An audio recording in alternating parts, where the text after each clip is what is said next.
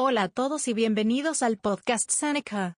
En este podcast vamos a aprender sobre la primera ley de Newton. No te olvides que puedes practicar el tema con ejercicios interactivos al seguir el enlace en la descripción del podcast. Empezamos con la primera ley de Newton. La primera ley de Newton dice que la velocidad de un objeto solo cambiará si una fuerza resultante actúa sobre el objeto. Esto se aplica a un objeto estacionario, quieto, o en movimiento. En otras palabras, si un objeto se encuentra estacionario, no se mueve, y no hay ninguna fuerza resultante que actúe sobre él, permanecerá estacionario. Si un objeto se mueve y no hay una fuerza resultante que actúe sobre él, éste continuará a moverse en la misma dirección a la misma velocidad. Esto significa que el objeto continuará moviéndose a la misma velocidad.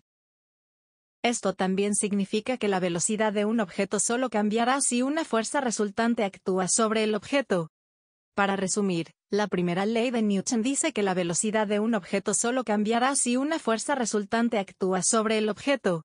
Esto se aplica a un objeto estacionario, quieto, o en movimiento. Visita seneca.lat para acceder cientos de resúmenes, ejercicios y recursos gratuitos en línea.